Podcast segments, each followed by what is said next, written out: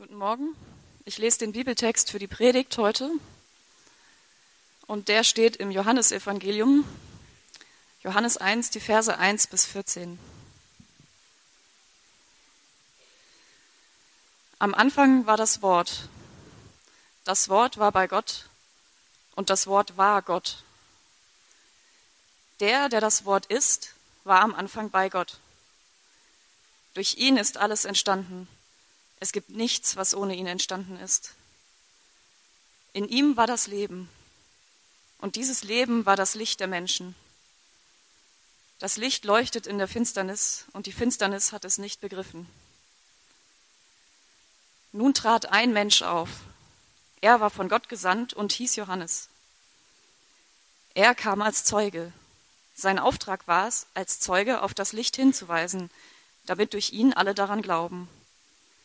Er selbst war nicht das Licht. Sein Auftrag war es, auf das Licht hinzuweisen. Der, auf den er hinwies, war das wahre Licht, das jeden Menschen erleuchtet. Das Licht, das in die Welt kommen sollte. Er war in der Welt, aber die Welt, die durch ihn geschaffen war, erkannte ihn nicht. Er kam zu seinem Volk, aber sein Volk wollte nichts von ihm wissen.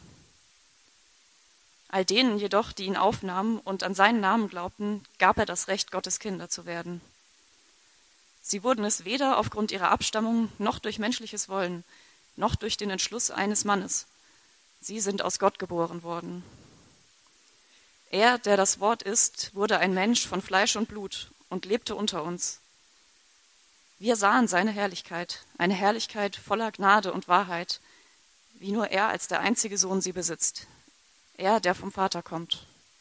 Diesen zweiten Adventssonntag. Ähm, freue mich, heute hier zu sein. Mein Name ist Bilge und ich werde heute ähm, euch durch diesen Text leiten. Und ähm, vielleicht ist es euch einigen von euch zumindest schon aufgefallen, wenn ihr so durch die Stadt geht ähm, in Hamburg, dann leuchten auf einmal überall Lichter und Kerzen, je nachdem, wo ihr seid. Ähm, so schöne Straßen oder Stadtteile, Mönckebergstraße oder Gänsemarkt oder Jungfernstieg erstrahlen in neuem Glanz.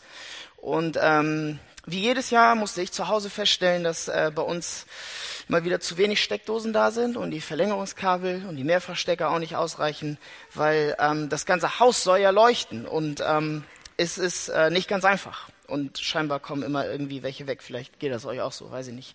Und passend dazu starten wir mit einer neuen ähm, Predigtreihe. Und zwar ähm, findet ihr das auch im Heftchen. Und das, äh, die Frage, die wir uns stellen für drei Sonntage ist, wer ist das Kind in der Krippe? Und wir schauen uns dazu das Johannesevangelium an, beziehungsweise die ersten Teile des Johannesevangeliums. Und wenn ihr euch den Text jetzt angehört habt, werdet ihr feststellen, dass es äh, sehr viel ist, und das habe ich auch festgestellt. Und deswegen werde ich mich nur auf einen Aspekt konzentrieren, ähm, und zwar auf das Wort. Das Wort ähm, kommt in diesem Text alleine nur fünfmal vor, und ich habe folgende Gliederung für euch. Und zwar, der erste Punkt ist, das Kind ist das Wort. Ähm, das Wort ist Teil einer Gemeinschaft, und das äh, Kind ist voll Gnade. Also das Kind ist das Wort, das Wort ist Teil einer Gemeinschaft und ähm, das Kind ist voll Gnade. Und ähm, ich möchte kurz beten, bevor ich ähm, durchstarte. Vater, ich danke dir für diesen Text und ich danke dir für den Reichtum in diesem Text und in dir. Und ähm, ich, äh, es ist eine Überforderung, diesen Text zu predigen. Und ich bitte dich einfach um deine Hilfe und streich einfach alles aus dem Konzept raus, was du nicht haben willst und ähm, gib mir die Gedanken, die ich haben soll. Amen. Okay, erster Punkt, das äh, Kind ist das Wort. Ähm, es gibt ja vier Evangelien im Neuen Testament und wenn man ähm, dieses Evangelium von Johannes so ein bisschen vergleicht mit den anderen drei Evangelien, dann fällt einem auf, dass der Start völlig anders ist. Ähm, sonst liest man in den anderen Evangelien immer so eine Art von Ahnenreihe oder so ein, so ein Geschlechtsregister, so wer alles die Nachfahren waren und dann wird immer gezeigt, so okay, dass Jesus irgendwie ähm, ein Nachfahre von David ist oder Abraham oder Adam, je nachdem, in welchem Evangelium ihr seid. Und ähm, wenn ihr jetzt zu Johannes kommt, im vierten Evangelium, dann lest ihr nichts davon. Ihr lest nichts von Jesu Geburt, ihr lest nichts von, dem, von den Hirten, ihr lest nichts von einem Stern äh, über Bethlehem und nichts von drei Weisen, die irgendwie kamen. Ähm, das fehlt einfach. Das lässt Johannes aus. Er fängt direkt an und fängt sehr merkwürdig an. Wenn man das nicht kennt, ist es sehr, sehr merkwürdig, was er hier macht.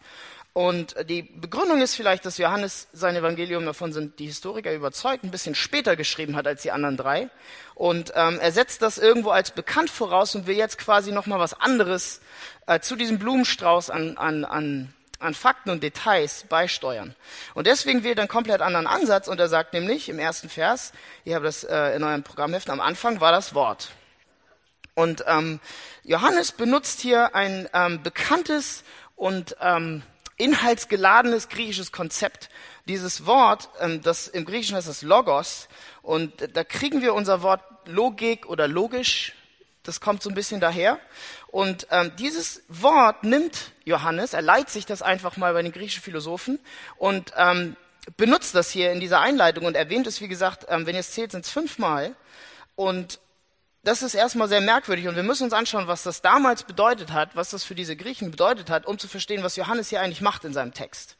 Ähm, zu der Zeit, wo Johannes das geschrieben hat, bedeutete dieses Wort, dieses Logos, war für die griechischen Philosophen die kosmische Ordnung des Universums. Ja, es ist, ähm, die, das waren die Stoiker vor allen Dingen, die haben gesagt, das Universum, das hat ein Logos und dieses Logos ist ein göttliches, harmonisches, natürliches Prinzip, eine natürliche göttliche Ordnung, wie alles zusammenpasst. Die haben das mit so einem Tier verglichen, ähm, was aber eben wie ein Organismus funktioniert und haben eben gesagt, es ist ein göttliches Prinzip und so funktioniert ähm, unser Universum und so funktioniert unsere Identität und uns, unser Leben. Und wenn wir wollen, dass unser Leben glücklich verläuft, dann müssen wir unser Leben anhand dieser Ordnung ausrichten. Das haben die Griechen gesagt, das haben die Stoiker gesagt. Und ähm, Johannes nimmt dieses Wort, aber er definiert es komplett um. Er macht was völlig anderes damit. Und ähm, das ist für seine Zeit, für die Griechen, die das gelesen haben, war das skandalös. Das, das war, das darf man nicht. er klaut ein Wort und definiert es um. Und was Johannes hier eigentlich in diesen Versen zeigt, ähm, ist erstens, das Logos ist kein göttliches Prinzip, sondern es ist Gott selbst. Vers 1. Am Anfang war das Wort, das Wort war bei Gott und das Wort war Gott. Ja, es ist ein Unterschied, ob das ein göttliches Prinzip ist irgendwie oder ob es Gott selbst ist. Das zweite, was er sagt, ist, das Logos hat schon von Ewigkeiten her existiert. Es ist präexistent vor der Schöpfung. Es wurde nicht geschaffen. Auch das ist völlig revolutionär, völlig absurd. Für die Griechen war das absurd. Und dann geht er weiter und sagt, das Logos ist nicht nur präexistent und Gott selbst, sondern es ist auch die Quelle allen Lebens und aller Schöpfung. Ja, ihr seht das in Vers 3 ähm, wo es einmal so eine äh, positive Aussage, durch ihn ist alles entstanden, und dann die negative Aussage, es gibt nichts, was ohne ihn entstanden ist. Also Johannes trägt hier richtig dick auf. Das sind so Superlativen aneinandergereiht, die er hier irgendwie macht. Und die Griechen können nur den Kopf schütteln. Und das Letzte, was er macht, und das schießt dem Vogel den Kopf ab, ähm, das Logos ist kein Prinzip, sondern es ist eine Person. Ja, es ist nicht nur Gott, es ist nicht nur präexistent, es ist nicht nur abgeschieden von der Schöpfung, sondern es ist eben kein Prinzip, sondern es ist eine Person. Und das lest ihr in Vers 14. Ähm, er, der das Wort ist, wurde Mensch, Fleisch und Blut. Und wenn ihr weiterlesen würdet in Vers 17, was wir uns nächste Woche anschauen, wird dieses Wort mit Jesus Christus gleichgesetzt. Ja, also keine Hirten, äh, keine Krippe, keine Sterne, keine Engel, sondern am Anfang war das Wort. Ja, ist ein komplett anderer Ansatz. Und er, er schießt hier die Griechen völlig ab. Und es ist skandalös. Es ist, und, aber gleichzeitig, dieses Konzept, was er hier benutzt, das hat das, das hat das Römische Reich, das ganze erste Jahrhundert, hat es völlig auf den Kopf gestellt. Und, und all das, was der Grund dafür liegt in diesem Text. Lasst mich euch versuchen zu erklären, warum. Ähm, es gibt einen atheistischen Philosophen, der hat gerade einen Bestseller geschrieben, das ist ein Franzose, Luc Ferry heißt der. Ähm, das Buch ist Leben lernen, heißt das. Ihr habt das Zitat auf Seite 5 in eurem Heft. Und ähm, ich lese nur ab dem dritten Absatz. Das geht los mit in dem. Und Luc Ferry erklärt das Warum, also dieses skandalöse Konzept. Er sagt, indem das Christentum es war da unten, nicht ganz am Anfang, indem das Christentum ihre Grundlage auf eine Definition der menschlichen Person und einen noch nie dagewesenen Liebesgedanken ausrichtete, sollte das Christentum eine unberechenbare Wirkung auf die Ideengeschichte haben. Es liegt zum Beispiel auf der Hand, dass ohne die christliche Neubewertung der menschlichen Person, des Individuums als solchen, die Philosophie der Menschenrechte sich niemals etabliert hätte.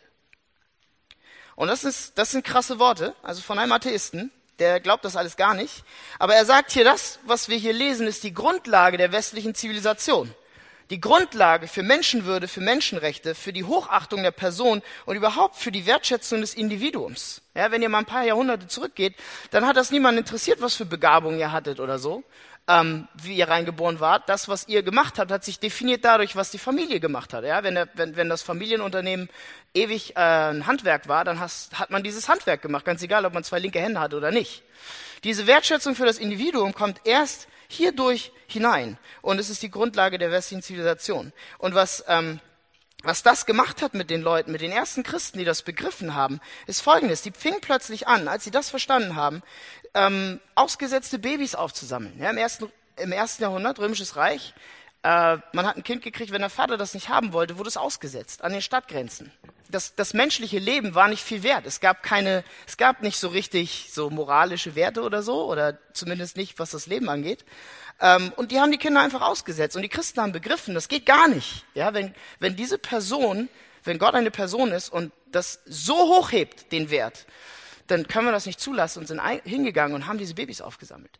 Ähm, und das hat, das war wie Dynamit. Diese Kinder sind aufgezogen und sind dann zu ihren Eltern gegangen und haben gesagt, ähm, übrigens, ihr habt mich ausgesetzt, aber die haben mich aufgezogen, ich vergebe euch. Das, und, und solche Sachen haben das erste, das haben das Römische Reich völlig verändert auf den Kopf gestellt. Die Christen waren die ersten, die Krankenhäuser gegründet haben oder ähm, Waisenhäuser, weil sie dieses Prinzip verstanden haben. Und ähm, ohne das Kind in der Krippe ohne dieses Logos, was wir hier lesen, gibt es keine Grundlage für all das. Und, und das ist ganz wichtig, besonders heute in der Zeit, in der wir leben, in der Zeit des Säkularismus, ist höchst irrational und inkonsistent an den Implikationen des christlichen Glaubens festzuhalten, während man aber gleichzeitig die Grundwahrheiten des christlichen Glaubens beerdigt. Es ist höchst irrational. Und ähm, Nietzsche hat das damals schon erkannt, ja, der deutsche Philosoph, Existenzialist. Und äh, das Zitat findet ihr jetzt ganz vorne in eurem Heft. Wir wollten es ein bisschen spannend machen. Ähm, und Nietzsche hat das damals schon erkannt, als es so anfing äh, mit dem, als die Religion so bröckelte und man so anfing äh, mit dem Atheismus zu liebäugeln, hat er das gesehen, dass die Leute zwar irgendwie den Glauben mit Gott nicht mehr haben wollten und Gott beerdigt haben, ja, Gott ist tot, Existenzialismus, aber diese ganzen moralischen Implikationen, die wollten sie behalten. Und Nietzsche hat das tierisch aufgeregt.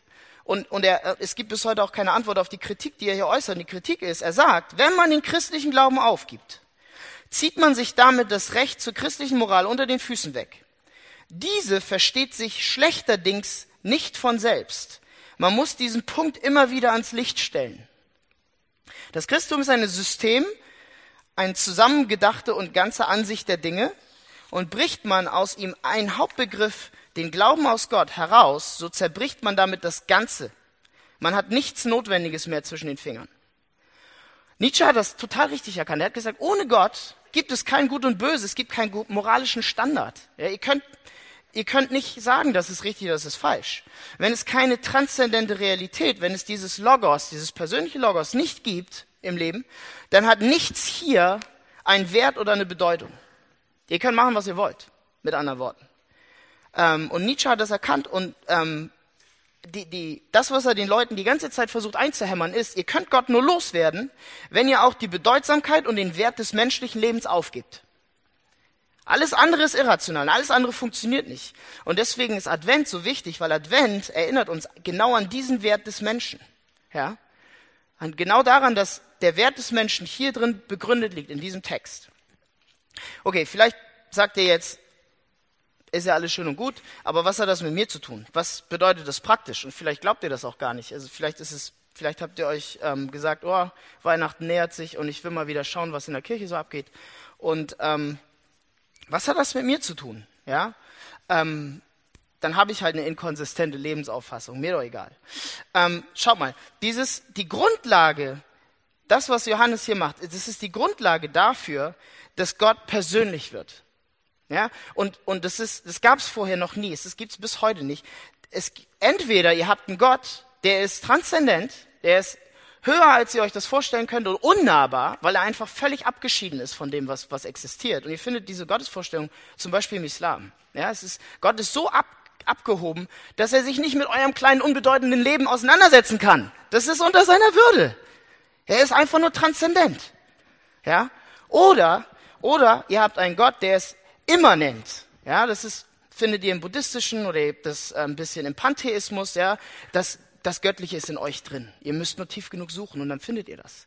Oder ihr findet es in der Schöpfung, ihr findet es im Tannenbaum oder in, einem, in einer Schneeflocke. Aber beides zusammen geht nicht. Ihr könnt nicht beides zusammen haben. Aber das ist genau das, was Johannes hier macht. Er sagt, ja, ja, ja, Gott ist transzendent. Am Anfang war das Wort und das Wort war bei Gott und das Wort war Gott. Und er hat alles geschaffen. Er ist der Schöpfergott. Und es gibt nichts, was er daran rüttelt. Aber gleichzeitig sagt er später im Text, aber dieses, dieser Gott, dieser allmächtige Schöpfergott, der nur einmal pusten muss und dann ist das Universum weg, der wird Mensch. Er schreibt sich in seine eigene Geschichte rein. Das sprengt den Verstand. Das ist absolut verrückt. Und das ist die Grundlage, dass er an beiden festhält, an zwei völlig widersprüchlichen Konzepten. Ja, Immanenz und Transzendenz. Und er sagt, es ist beides. Und Gott wird Mensch. Es ist die Grundlage dafür, dass Gott persönlich wird. Und das ist die Antwort darauf, was das mit euch zu tun hat. Gott begegnet jedem Einzelnen von euch so, wie ihr es braucht. Ja, es gibt nicht irgendeine so eine Checkbox und unten ist ein Kasten und da schreibt ihr euren Namen rein, ob es euch passt oder nicht und dann, dann äh, könnt ihr Gott begegnen, sondern Gott begegnet jedem Einzelnen so, wie ihr es braucht. Und ihr seht das im Leben von Jesus. Und die, das krasseste Beispiel, was, mir da, was ich da rausgefunden habe, ist, wenn ihr ein bisschen weiter lest im Johannesevangelium, Kapitel 11, dann seht ihr, dass ähm, einer von Jesus Freunden stirbt, Lazarus. Und der hatte noch ähm, Familie, Maria und Martha, und beide, und Jesus war nicht da. Ja, der hört davon, aber der wartet noch ein paar Tage, bevor er sich auf den Weg macht, ähm, was keiner versteht. Und dann kommt er dahin und beide, die Familie ist am Boden zerstört. Familie ist am Boden zerstört. Lazarus ist gestorben. Und, und die zwei Schwestern kommen zu Jesus und sagen beide genau dasselbe, Wort für Wort. Wort für Wort. Sie sagen beide, wenn du da gewesen wärst, Herr, wäre das nicht passiert. Ja, eine geile Aussage. Und Martha, ja, Martha läuft zuerst zu Jesus und sie kriegt einen theologischen Vortrag. Jesus sagt, Martha, weißt du nicht, ich bin die Auferstehung und das Leben. Glaubst du das?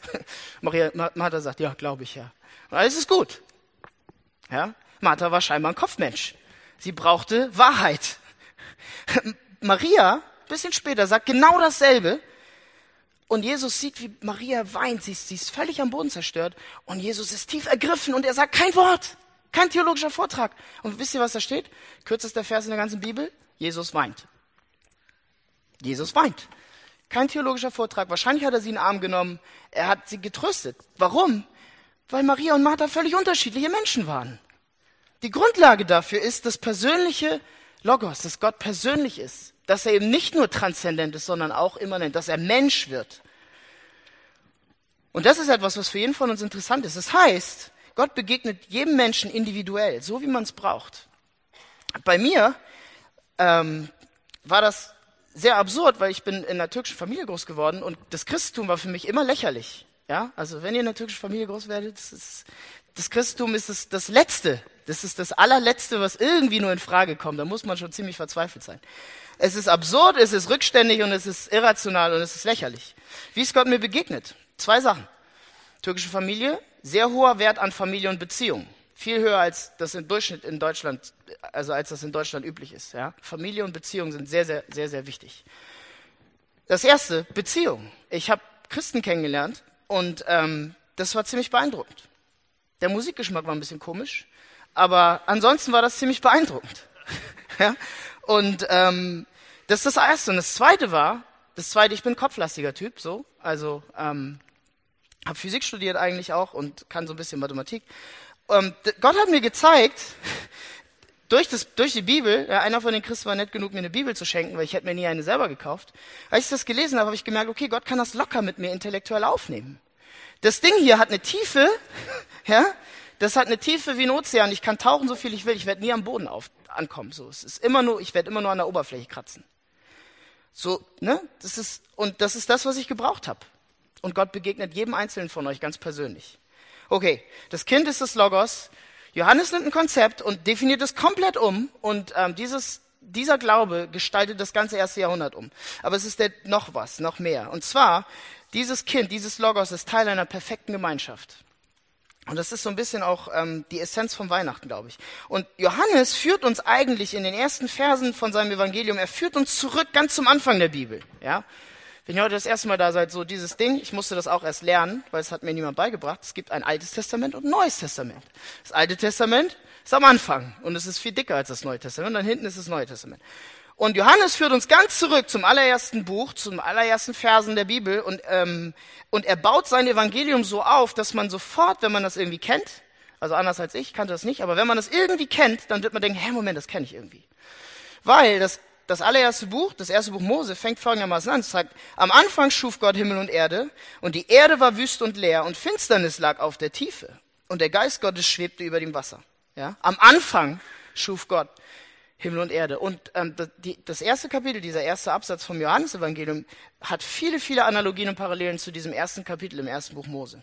Und was Johannes hier macht, ist, er, er macht noch etwas anderes. Er zeigt, dass Gott anders ist, dass er merkwürdig ist. Wir haben das eben schon gesehen mit Immanenz und Transzendenz. Das ist zwei sehr widersprüchliche Konzepte, aber er macht hier noch etwas, was sehr merkwürdig ist. Und er sagt, vielleicht ist euch aufgefallen, am Anfang war das Wort und am Anfang, das Wort war bei Gott und das Wort war Gott.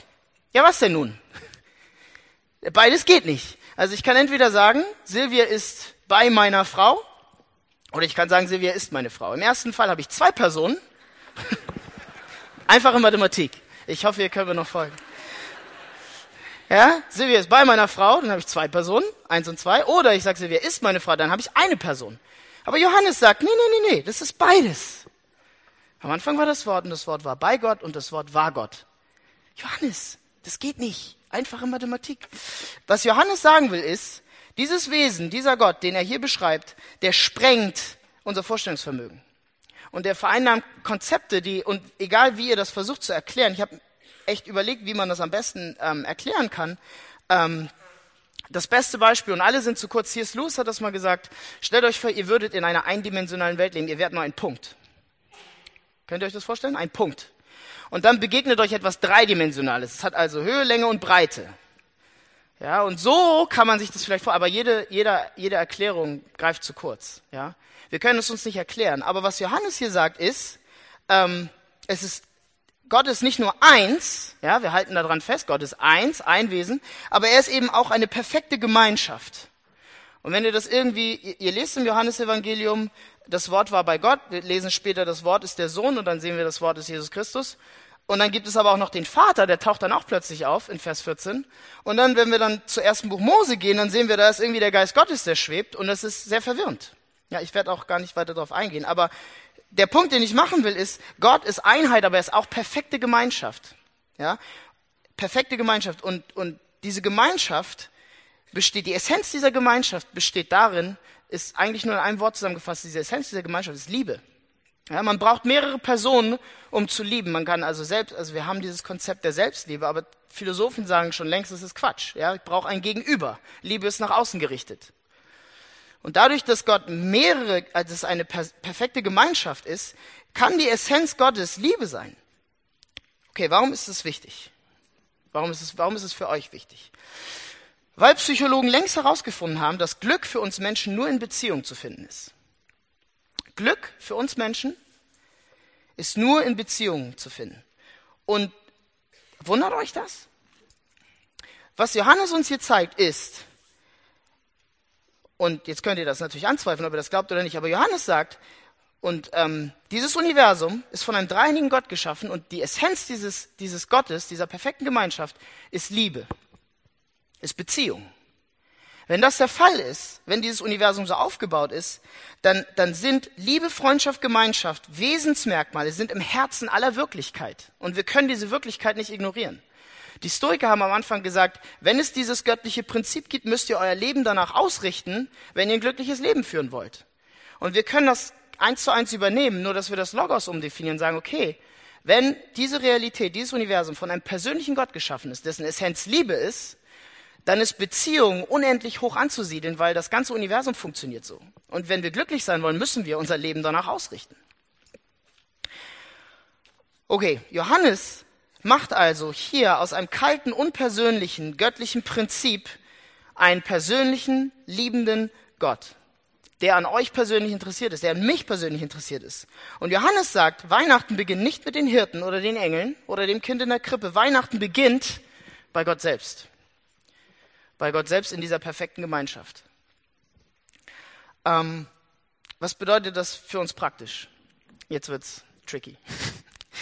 Okay. Ähm, ich glaube, dass hier das Problem mit Weihnachten, dass das Problem von Weihnachten hier begraben liegt. Weil, ähm, und der Text geht da weiter, ich werde da nicht drauf eingehen, weil es äh, sonst Stunden dauern würde. Bei uns gibt es keine perfekten Beziehungen. Ja, Gott ist diese perfekte Gemeinschaft, besteht aus perfekten Beziehungen, die umeinander, die sich einander, die einander lieben und wertschätzen. Aber bei uns gibt's das nicht. Wir leben in einer zerbrochenen Welt. Und für viele von uns, und die Zeitungen sind voll davon, wenn ihr das lest, für viele von uns ist die Zeit um Weihnachten aus verschiedensten Gründen die schlimmste Zeit im Jahr.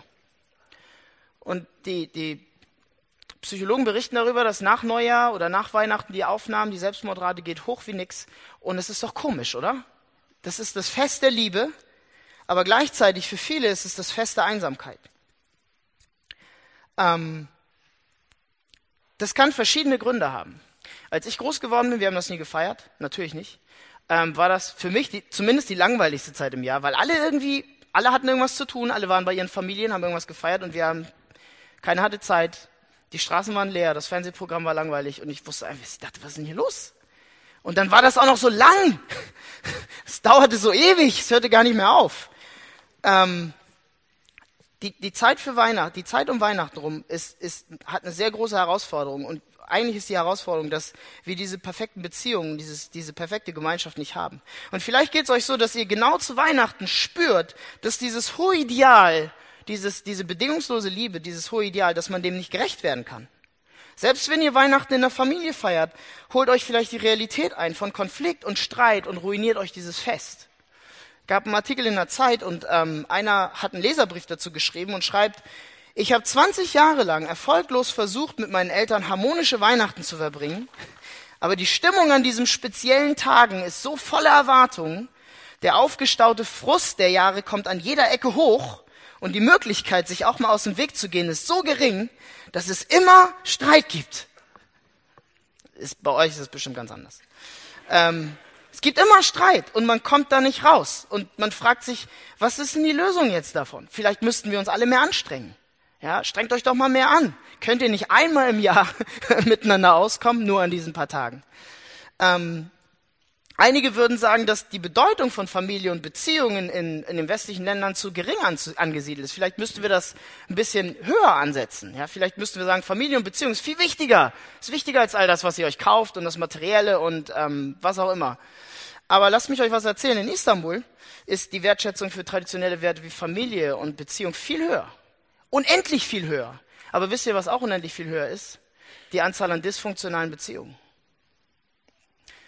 härter euch mehr anstrengen wird nicht funktionieren. Das Ganze höher anzusiedeln wird nicht funktionieren. Das, das, der Grund ist einfach, und Johannes erzählt das, dass diese Liebe, das Fest der Liebe, die Essenz dessen ist eine Liebe, die wir nicht haben. Das ist eine externe Liebe. Ähm, und Johannes malt das ein bisschen, ich werde da gar nicht drauf eingehen, aber mit Finsternis und Licht. Und er, sagt letztlich, das ist ähm, das Licht kommt von außen rein in die Finsternis. Und das Problem ist, dass unsere, unser Egoismus und unsere Selbstzentriertheit uns dieses Fest kaputt macht. Ähm, und dass, dass Beziehungen oft auf Kosten-Nutzen-Rechnung aufgebaut ist. Ich will euch da nicht zu nahe treten. Ich sehe das, ich sehe das einfach in dem Beziehungsgeflecht, was ich habe.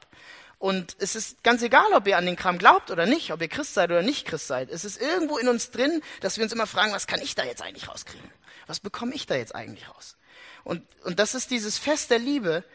Ähm, die Essenz dessen ist eben eine Liebe, die von außen reinkommt. Ja, diese perfekte Gemeinschaft, die von, die von Gott reinkommt. Und, und das, das Problem oder das Problem, was wir haben, die, die Lösung ist, dass wir diese Liebe, dass wir die nicht haben und dass wir das einsehen müssen. Das ist erstmal hart. Und das zweite ist, dass wir sie uns schenken lassen müssen. Und ich bin beim dritten Punkt. Ähm, das Kind ist voll Gnade.